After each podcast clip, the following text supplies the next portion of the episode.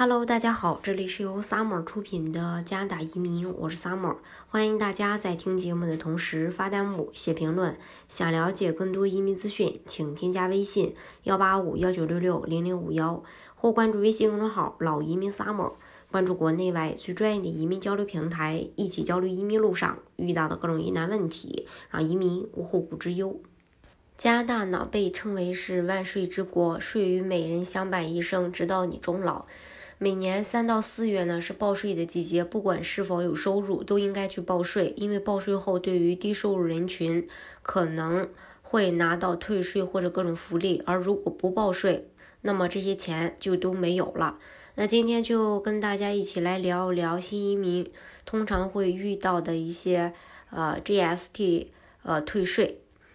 呃 GST HST 翻译过来就是商品服务税和销售。呃，协调税，呃，GST，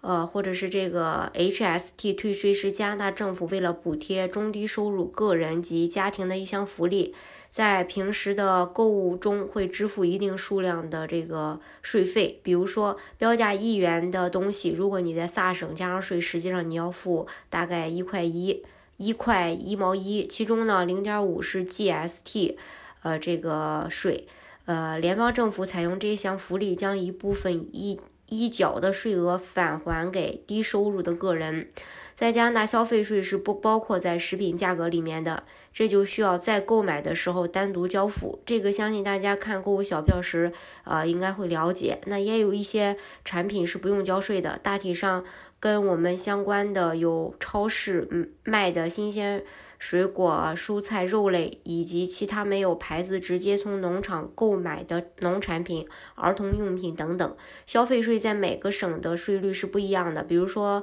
在萨省的消费税的税率是商品价格的百分之五，但是萨省还有自己的省税，是商品价格的百分之五，所以总体是百分之十一的一个消费税。